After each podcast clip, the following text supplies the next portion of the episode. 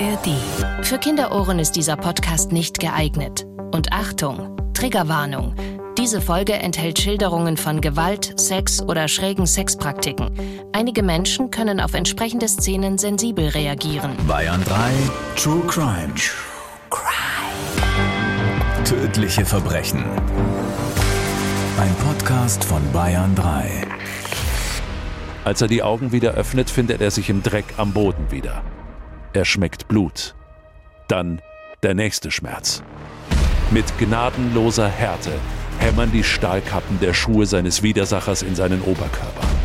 Wieder und wieder und wieder. Später werden Zeugen sagen, die Tritte waren von unvorstellbarer Wucht. Wie von einem Fußballer, der mit voller Kraft aufs Tor schießt. Strafverteidiger Dr. Alexander Stevens erzählt im Gespräch mit Bayern 3 Moderatorin Jacqueline Bell von wahren Verbrechen. Und damit hello, hello, hello. Oh, und bei diesem Ausschnitt, ich weiß nicht, wie es euch geht, aber da läuft es mir echt gleich ganz kalt den Rücken runter. Alex, du hast uns wieder einen deiner Fälle mitgebracht. Strafverteidiger und Bestsellerautor Dr. Alex, Alex Ah, schau, jetzt kann ich dann Alessandro. Ah, Alessandro Stevens. Alessandro Dr. Alessandro Stevens an meiner Seite. Äh, wie ging es dir damals, als du diesen Fall auf deinem Schreibtisch hattest? Also ich war offen gestanden sehr überrascht ob dieser Brutalität, weil, ohne jetzt zu viel zu verraten, man damit wirklich überhaupt nicht gerechnet hatte, schon gar nicht in dem Verhältnis zwischen Täter und Opfer. Und bevor wir jetzt gemeinsam reinstarten und uns diesen Fall anhören, noch der Hinweis, die Namen der Beteiligten und auch die Details haben wir verändert. Die Geschichte wird aber hier sinngemäß wiedergegeben. Endlich sind sie wieder da. Die ersten warmen Sonnenstrahlen des Jahres. Und mit ihnen zieht es wieder jede Menge Menschen an die Isar. Mit hochgekrempelten Ärmeln und Sonnenbrille sitzen sie auf den warmen Steinen am Ufer. Auf den Kieswegen, die sich durch eine Wiese schlängeln, gehen Leute spazieren. Hunde rennen umher. Auf einer Brücke über dem Fluss bleiben immer wieder Leute stehen und genießen kurz den Blick ins glitzernde Wasser. Frühling liegt in der Luft. Auch Boris und seine Kollegen sind an den Fluss gekommen. Wie so oft trinken sie gemeinsam. Viele Flaschen Bier und Schnaps haben sie dabei. Sie sind auch nicht die einzigen, die sich hier regelmäßig auf ein paar Bierchen treffen. Einen Steinwurf entfernt sitzen ein paar ältere Männer zusammen. Die Zeit vergeht und mit der schwindenden Sonne wird es schnell kühler. Aber Boris will, anders als seine Trinkkumpanen, noch nicht gehen. Er bleibt noch etwas allein. Auch Roman aus der anderen Gruppe ist noch etwas länger geblieben. Doch gerade als er aufbrechen will, sieht er einen Mann regungslos am Boden liegen. Um ihn herum lauter leere Bier- und Schnapsflaschen. Der Mann ist Boris. Roman überlegt kurz, was er tun soll. Er versucht ihn aufzuwecken. Immerhin, er atmet noch, riecht stark nach Alkohol. Roman macht sich Sorgen. Es ist kalt. Der Mann könnte in seinem Zustand hier erfrieren. Da sieht er einen Rucksack, der offenbar dem Fremden gehört. Darin findet er Kleidung, die er fürsorglich über ihn legt. Ein weiterer besorgter Mann kommt hinzu. Er hat die Situation von der Brücke aus beobachtet und den Notruf verständigt. Die herbeigerufenen Sanitäter schaffen es, Boris zu wecken. Der steht auf, taumelt kurz, bedankt sich und Roman versichert, ein Auge auf Boris zu haben. Er hat Mitleid. Langsam gehen beide das Ufer hinauf. Es ist anstrengend, den taumelnden Boris in Schach zu halten. Doch Boris ist sichtlich dankbar, klopft Roman zwischendurch immer wieder auf die Schulter, wie einem alten Freund. Roman kauft sich noch ein Bier und die beiden setzen sich auf eine Bank. Boris will eine Zigarette. Er beugt sich zuerst zu seinem Helfer rüber und fragt nuschelnd, ob der eine für ihn habe. Wieder steigt Roman der üble nach Alkohol riechende Atem seines Gegenübers in die Nase. Er hat aber keine Zigaretten. Boris versucht sein Glück bei zwei Männern und einer Frau, die auf einer anderen Bank sitzen und rauchen, aber die haben auch keine mehr, sagen sie. Frustriert kommt Boris zurück. Als er Roman erneut anbettelt, reißt Roman der Geduldsfaden. Boris soll aufhören mit den scheiß Zigaretten, sagt er zu seinem Schützling. Und auf einmal spürt Roman einen dumpfen Schmerz in seinem Gesicht. Ihm wird kurz schwarz vor Augen. Als er die Augen wieder öffnet, findet er sich im Dreck am Boden wieder. er schmeckt Blut. Dann der nächste Schmerz. Mit gnadenloser Härte hämmern die Stahlkappen der Schuhe seines Widersachers in seinen Oberkörper. Wieder und wieder und wieder. Später werden Zeugen sagen, die Tritte waren von unvorstellbarer Wucht. Wie von einem Fußballer, der mit voller Kraft aufs Tor schießt. Roman weiß, er hat keine Chance. Einer der Männer auf der anderen Bank zückt ein Handy und filmt. Weit weg hört Roman noch laute Schreie, die rufen, Hör auf! Dann folgt plötzlich kein Tritt mehr. Romans Körper bleibt regungslos am Boden liegen. Und damit sind wir mittendrin in unserem heutigen Fall. Unglaublich, oder? Da hilft der ältere Mann Roman einem anderen bis ihm dato Fremden, kümmert sich um ihn und dann sowas. Wegen einer Zigarette wird Roman auf brutalste Art und Weise zusammengeschlagen. Und dann ist da noch jemand, der einfach mit dem Handy draufhält. Dazu kommen wir später auf jeden Fall auch nochmal. Erstmal zu Roman, Alex. Ich kann mir, glaube ich, diese Hilflosigkeit, die ihr gefühlt haben muss, kaum vorstellen. Und wenn ich mir die Verletzungen so ansehe, die er davon getragen hat, dann muss man ja fast sagen, dass Roman echt Glück gehabt hat. Den Schilderungen zufolge hätte er auch tot sein können, oder? Ja, kann man so sagen. Er ist im Tod wirklich nochmal von der Schippe gesprungen, denn er hatte massive Tritte gegen den Kopf erlitten, Schläge ins Gesicht, aber auch gegen den Oberkörper, gegen den Brustkorb. Wahnsinn, ich kann mir immer gar nicht vorstellen, dass äh, jemand zu so etwas fähig ist oder dass man dann nicht irgendwann aufhört. Wir haben es ja auch in der Geschichte schon gehört. Roman ist älter als sein Angreifer. Und wir reden hier, ohne zu viel zu verraten und das Opfer auch weiterhin hier zu schützen, von einem Mann um die 70 und der Angreifer ist um die 30 Jahre alt. Man kann sich also auch vorstellen, dass Roman natürlich auch körperlich unterlegen war. Das zum einen und zum anderen hatte Boris seine Arbeitsschuhe am Tattag getragen, seine Arbeitsschuhe, die mit Stahlkappen versehen war und damit natürlich dieser Wucht, mit der er zugetreten haben muss, nochmal entsprechend verstärkt haben. Dann darf man auch nicht vergessen, dass man hier von einem absoluten Überraschungseffekt sprechen muss. Hm. Das heißt, das Opfer rechnete ja unter keinen Umständen damit, jetzt so brutal niedergeschlagen zu werden. Der Fall ist, glaube ich, deshalb auch so aufwühlend für viele, weil man, glaube ich, genau vor so einer Situation Angst hat, in diese Situation zu kommen. Da geht es auch ums Thema Zivilcourage. Ich hoffe mal, ihr seid noch nie in so eine Situation gekommen, aber wenn es dann soweit ist, was macht man in so einer Situation? Wie verhält man sich eigentlich? Es kann ja auch sein, dass es dann für mich in dem Fall auch plötzlich gefährlich wird, wenn ich dazwischen gehe. Es gab da mal einen ganz interessanten Versuch von der Redaktion Stern TV. Da hatte man einen Unfall präpariert an einer einsamen, entlegenen Landstraße und dann einfach mal geguckt, wie viele Leute halten an, wie viele Leute helfen, wie viele Leute wählen den Notruf und wie viele Leute fahren vorbei. Und da muss man leider sagen, war die Zahl derjenigen, die da vorbeigefahren sind, erschreckend hoch. Mhm. Ich meine, es waren acht oder sogar neun von zehn, die da vorbeigefahren sind und noch nicht einmal Hilfe geholt haben. Man hat dann seitens der Polizei diese Fahrer alle angehalten, mehrere hundert Meter später, denn das Nichthelfen kann ja eine Straftat darstellen, mhm. nämlich die sogenannte unterlassene Hilfeleistung. Die kann mit Geldstrafe oder sogar mit Freiheitsstrafe geahndet werden. Jetzt muss man aber einschränkend dazu sagen, und das ist nämlich genau der Punkt, den du jetzt gerade aufgegriffen hattest, es muss einem auch objektiv zumutbar sein, zu helfen. Nur dann entsteht auch diese Hilfspflicht. Und da muss man sagen, wenn ich jetzt gerade als Frau da vorbeifahre, abends mhm. an einem Unfall, könnte es ja auch genauso gut sein, dass da eben kein Unfallopfer auf mich lauert, sondern ein ich sage jetzt mal im schlimmsten Falle, ein Mörder, ein Vergewaltiger. Aber man muss sagen, man kann zumindest erwarten, dass man Hilfe holt. Mhm. Das heißt, die Polizei verständigt. Und selbst das hatten wirklich die wenigsten gemacht. Hm. Wie man sich in so einem Fall richtig verhält, darüber sprechen wir auch gleich nochmal. Alex, lass uns erst nochmal zum Tatort kommen. Der Angreifer, der konnte ja direkt nach der Tat festgenommen werden. Ja, der ist erstmal in aller Seelenruhe davon spaziert. Allerdings war er dabei beobachtet worden und ist dann auch noch, manchmal gibt es solche Zufälle, zwei Zivilpolizisten direkt in die Arme gelaufen. Die beiden Polizisten wurden dann auf diesen Mann aufmerksam gemacht und konnten ihn dann aber auch sofort festnehmen. Was man aber an dieser Stelle sagen kann, hätte es da nicht zwei Zeugen gegeben, hm. die die Polizisten auf diesen Täter aufmerksam gemacht hätten, es wäre wahrscheinlich sehr, sehr schwer geworden, wenn nicht sogar unmöglich, diesen Täter zu fassen. Warum? Denn hier stehen Opfer und Täter in keinerlei Beziehung zueinander. Sie kannten sich nicht und dass dann irgendjemand diesen Täter kannte oder erkennen würde, vor allem bei diesen schlechten Lichtverhältnissen, ist nahezu ausgeschlossen. Mit anderen Worten, das war wirklich Glück im Unglück. Ja.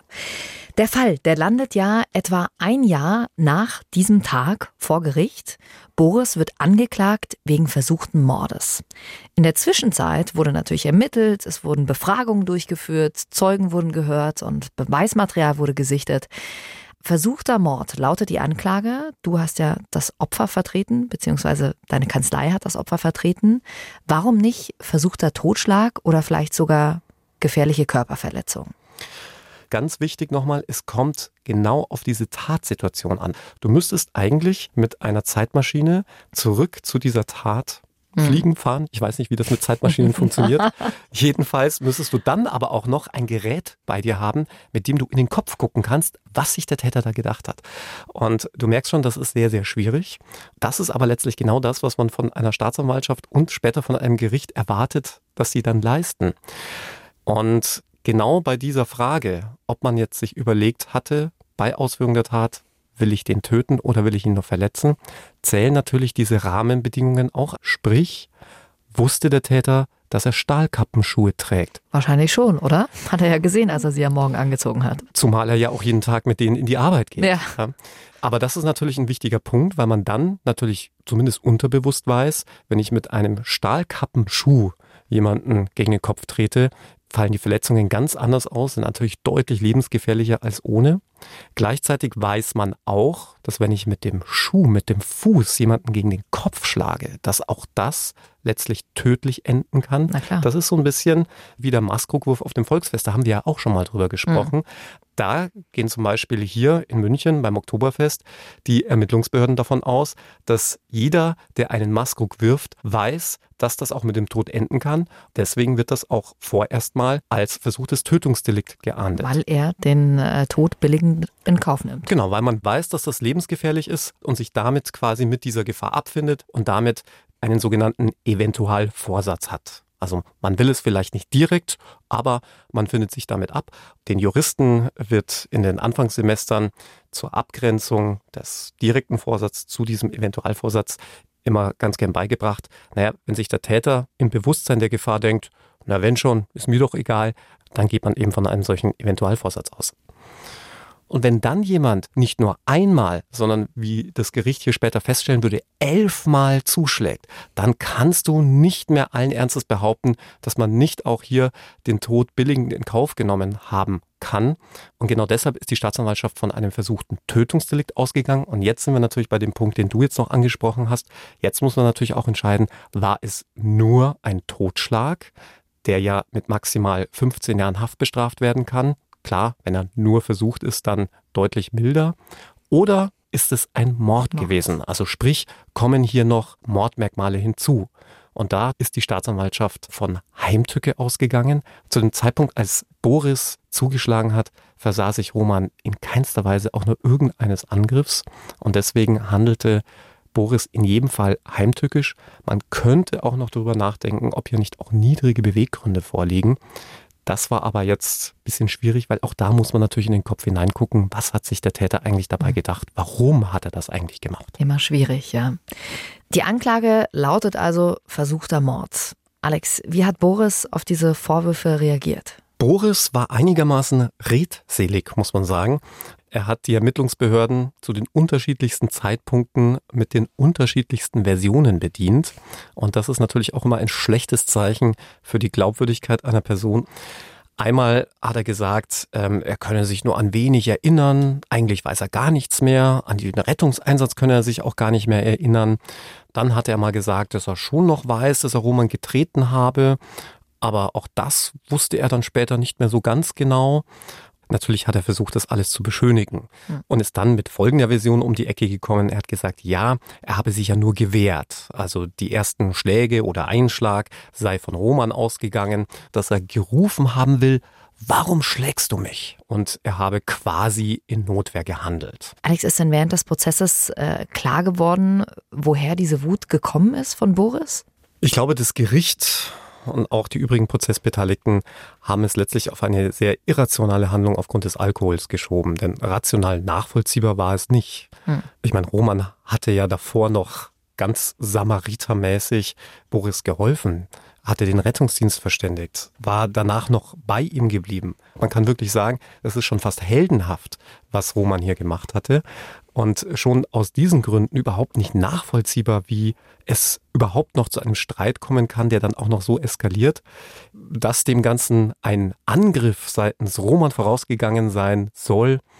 Das hatte, glaube ich, zu keinem Zeitpunkt irgendjemand geglaubt, ließ sich dann in der Verhandlung auch klären.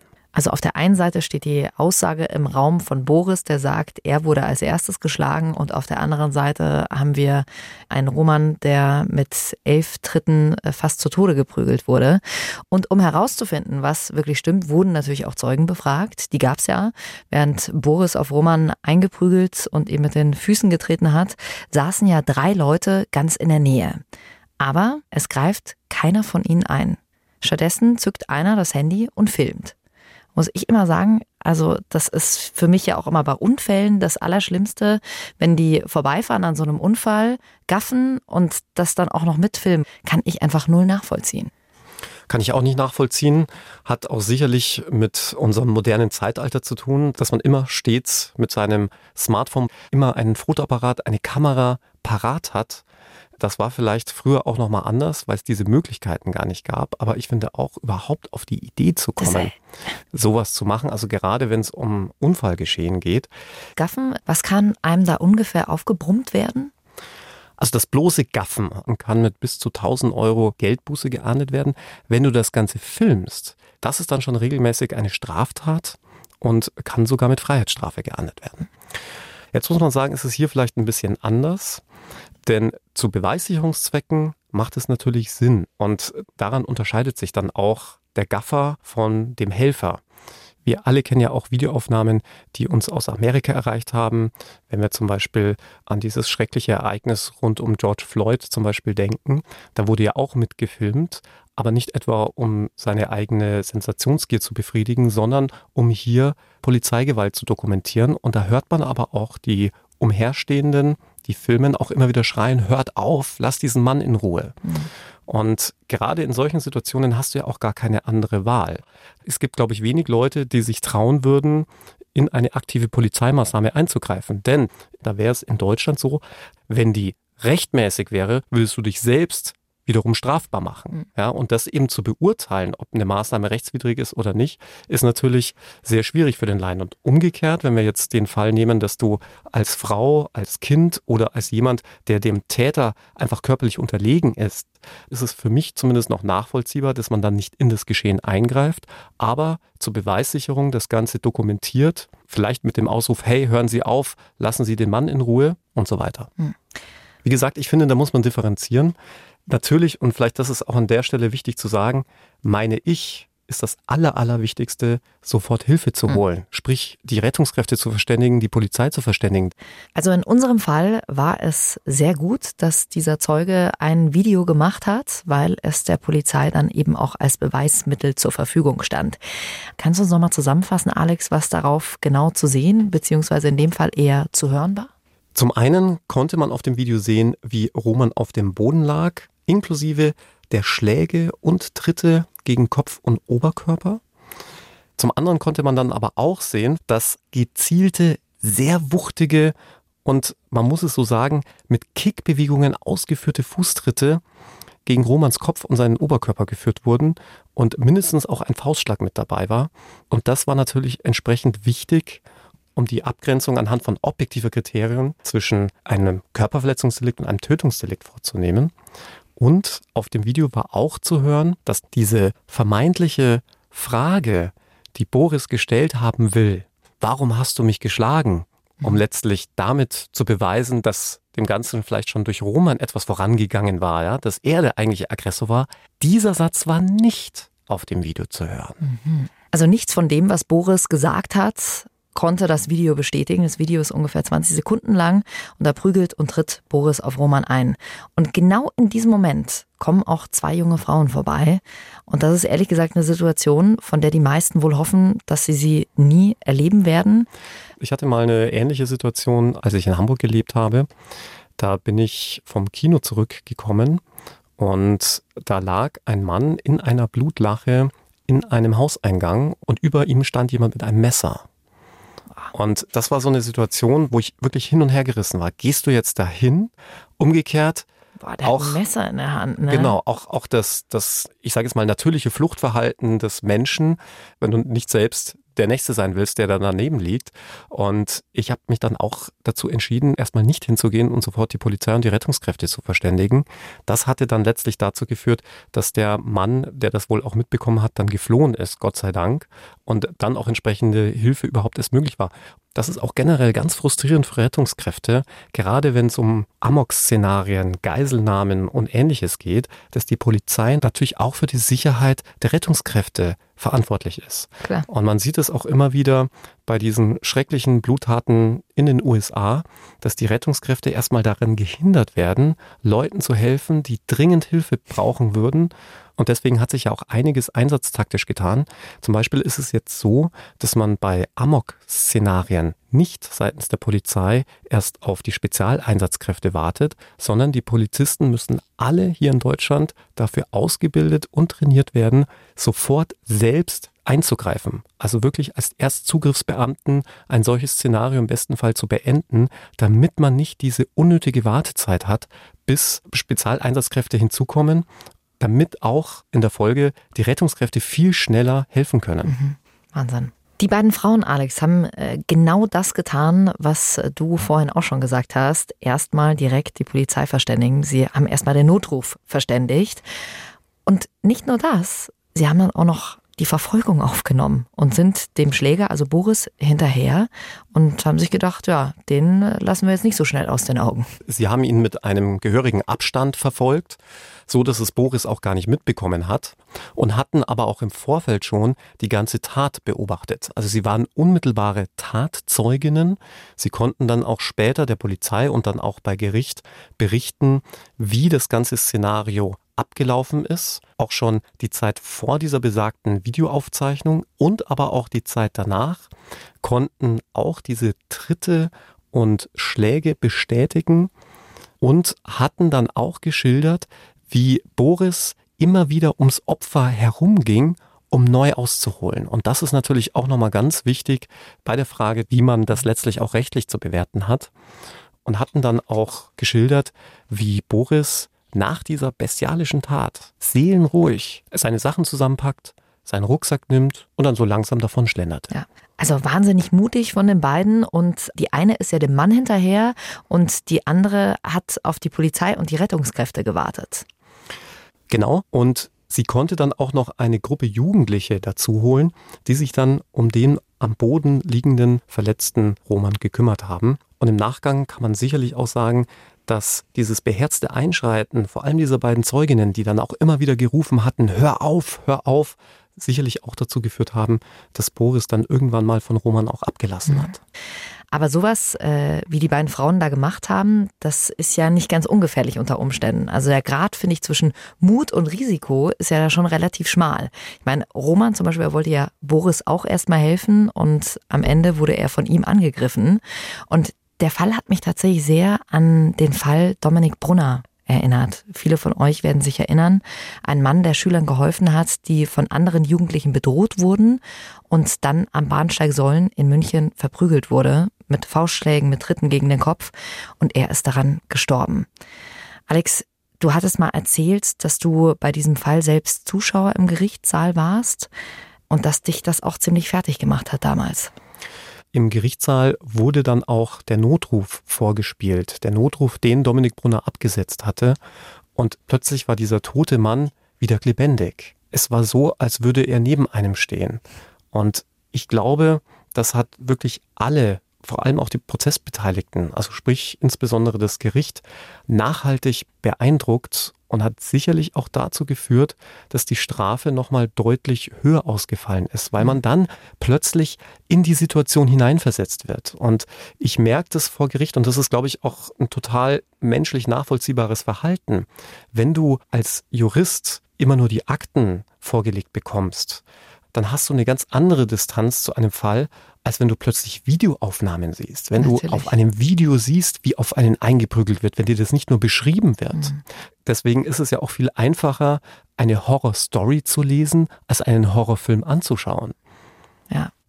Ich habe mal so ein paar Sachen gehört, wenn man Zeuge wird, was man so tun sollte. Also sich zum Beispiel erstmal auch einprägen, äh, was ist das für ein Typ? Jetzt in dem Fall, weiß nicht, hat er Tattoos, hat er eine Glatze, äh, welchen Pulli hat er an und so weiter. Also sich das erstmal merken und dann eventuell auch Leute ansprechen und sagen, helf mir. In dem Fall vielleicht jetzt nicht, aber wenn es ein anderer Fall ist, direkt jemanden ansprechen und sagen, hey du mit dem blauen Pulli, hilf mir mal, komm hier mit. Also, dass man die Leute direkt anspricht, in dieser Situation zu helfen.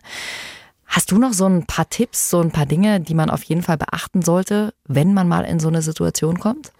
Also ich denke, der allerwichtigste Punkt, über den haben wir schon gesprochen, ist unbedingt den Notruf so früh wie möglich abzusetzen und am besten den Disponenten der Leitstelle am Telefon ranbehalten, denn das darf man ja auch nicht vergessen, jeder Anruf wird dort auch aufgezeichnet. Das mhm. heißt, dann hat man ja auch später, wenn es um die Beweisbarkeit eines Sachverhaltes geht, auch da nochmal dem Ganzen geholfen. Und umgekehrt kann dann auch der Disponent viel besser noch die Lage einschätzen und auch natürlich wertvolle Tipps geben, insbesondere wenn es um die medizinische Versorgung geht.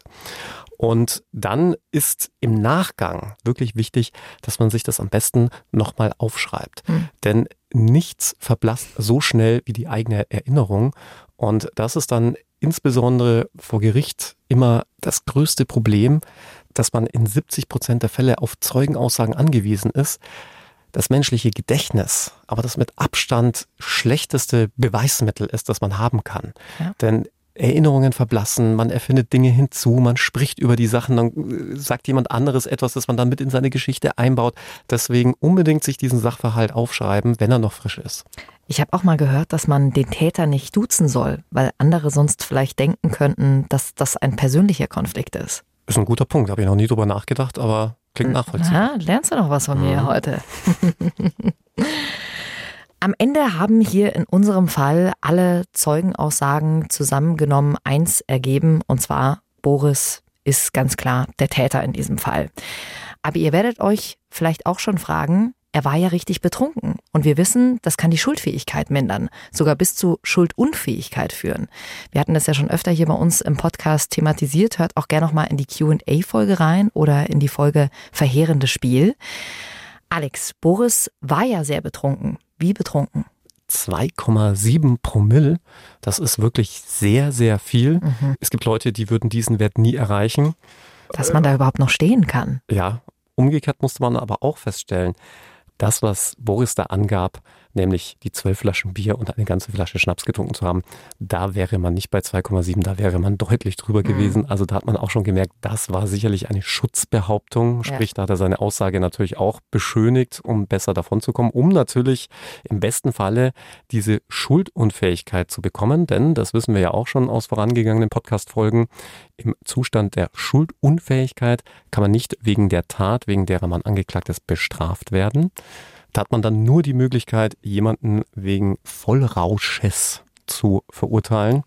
Und da kann man dann maximal eine Freiheitsstrafe von fünf Jahren bekommen. Aber die Kriterien und die Voraussetzungen sind natürlich entsprechend hoch. Und nochmal, man muss es erstmal schaffen, in einen solchen Bereich zu kommen.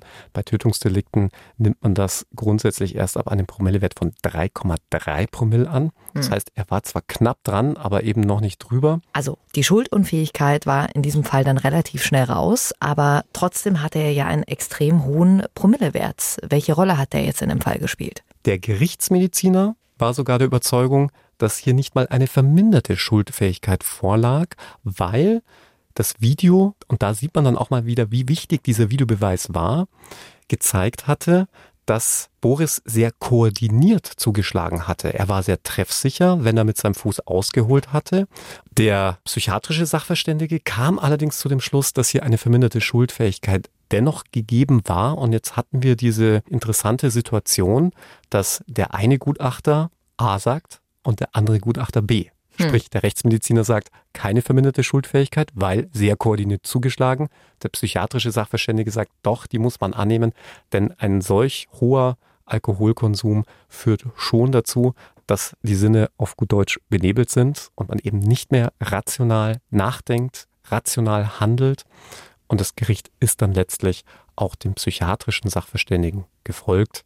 Meines Erachtens blieb dem Gericht auch nichts anderes übrig, denn da gilt ja dann schon wieder im Zweifel für den Angeklagten, sprich das bestmögliche Ergebnis muss dem Angeklagten zugrunde gelegt werden. Und trotzdem sehe ich es wieder viel emotionaler und sage, naja, okay, also sorry, der säuft sich da weg und am Ende kommt er mit einer geringeren Strafe durch, weil er dann äh, nicht mehr ganz die Steuerungsfähigkeit hat. Seine Sinne sind benebelt, denke ich mir auch, ja, okay, der Alkohol wurde ihm ja nicht irgendwie intravenös äh, eingeführt. Ist ein Ansatz, den die USA vor allem verfolgen. Das heißt, wenn du in den USA fahrlässig jemanden im Straßenverkehr tötest, kommen da oftmals Strafen weit über 20 Jahre und darüber hinaus. Allerdings muss ich sagen, finde ich es schon richtig, wie man es hier in Deutschland handhabt. Denn letztlich ist es ja immer auch eine Schuldfrage. Und da muss ich für meine Begriffe schon sagen, es macht bei der Schuld schon etwas aus, ob du wirklich im Vollbesitz deiner geistigen Fähigkeiten bist und dir bewusst überlegst, was du tust und nach dem handelst oder ob deine Sinne, wie du es jetzt gerade gesagt hast, benebelt sind und eben nicht mehr ganz rational handeln kannst. Ich finde, das muss sich eben schon auswirken in der Strafe. Aber du entscheidest dich doch bewusst dazu, eine Flasche Schnaps und zwölf Bier zu trinken. Aber in dem Moment entscheidest ja. du dich nicht bewusst dazu, jemanden zu töten. Hm. Herr Strafverteidiger. Obwohl du in dem Fall ja das oder ihr das Opfer vertreten habt, ne? Ja, jetzt werdet ihr wahrscheinlich schon auf eurem Stühlchen rumwackeln und euch denken, naja, was hat denn Boris jetzt dafür bekommen? Also, Boris wurde verurteilt, seine Strafe sieben Jahre Haft wegen versuchten Mordes und gefährlicher Körperverletzung. Davon eineinhalb Jahre in einer Entzugsklinik. Wie hat das Gericht dieses Urteil jetzt begründet?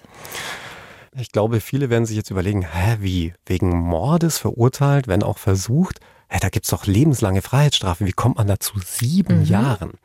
Naja, man darf ja nicht vergessen, es ist eben ein versuchtes Delikt. Und wenn man ein Delikt nur in Anführungszeichen versucht, kann das Gericht die Strafe mildern. Das mhm. heißt, damit ist ein Strafrahmen von drei bis 15 Jahren eröffnet. Und dann kommt es natürlich darauf an, was ist hier Tat und Schuld angemessen, was spricht für den Täter, was spricht gegen ihn. Sieben Jahre ist dann für einen versuchten Mord relativ milde. Aber man muss hier vielleicht noch einschränkend dazu sagen, dass die Verletzungen im Nachgang dann nicht ganz so schwer waren und vor allem rückstandslos verheilt sind. Das heißt, es gibt keine Folgeschäden, es gibt keine bleibenden Schäden und Roman war nach wenigen Wochen wieder wohlauf. Alex, ihr habt ja Roman vertreten. Wie hat er auf dieses Urteil reagiert? Roman selbst wollte eigentlich mit der Sache gar nicht mehr viel zu tun haben. Er hatte eigentlich noch darauf gehofft, dass man in diesem Verfahren noch ein Schmerzensgeld festsetzen kann. Das hat das Gericht im Übrigen auch angeregt gehabt, und zwar im Rahmen des sogenannten Täter-Opfer-Ausgleichs. Hier war angeboten worden, 3000 Euro zu bezahlen. Das klingt jetzt nicht sonderlich viel, aber man muss es immer ins Verhältnis setzen zu dem, was ein Täter leisten kann. Nichtsdestotrotz hat man seitens des Gerichts diesen Täter-Opfer-Ausgleich, also diese Zahlung von 3000 Euro, nicht nochmal strafmildernd gewertet. Das hätte man nämlich durchaus machen können. Dann wäre Boris noch milder davon gekommen. Warum? Auch das hatten wir schon in einem unserer Fälle, weil Boris kein Geständnis abgelegt hat. Das ist zwar nicht zwingende Voraussetzung für einen Täter-Opfer-Ausgleich, aber man muss zu seiner Tat stehen. Hm. Und das tust du ja gerade nicht, wenn du sie kleinredest oder so wie hier auch noch behauptest, Roman sei der eigentliche Aggressor gewesen. Er habe angefangen und Boris habe nur Notwehr gehandelt. Sprich, da hat das Gericht gesagt, nee, also hier kommt ein Täter-Opfer-Ausgleich dann nicht in Frage, zumindest nicht als Milderungsgrund. Alex, vielen, vielen Dank für diesen Fall.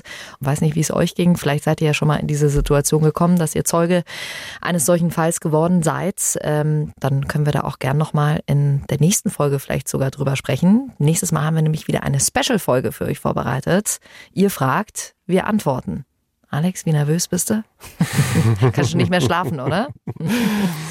Ja, jetzt kommt wieder der Standard-Juristensatz. Es kommt immer ein bisschen drauf an. Ich habe vor deinen Fragen habe ich immer am meisten Angst, ne? Aber die gehen ja auch weniger ins Juristische als ins Private.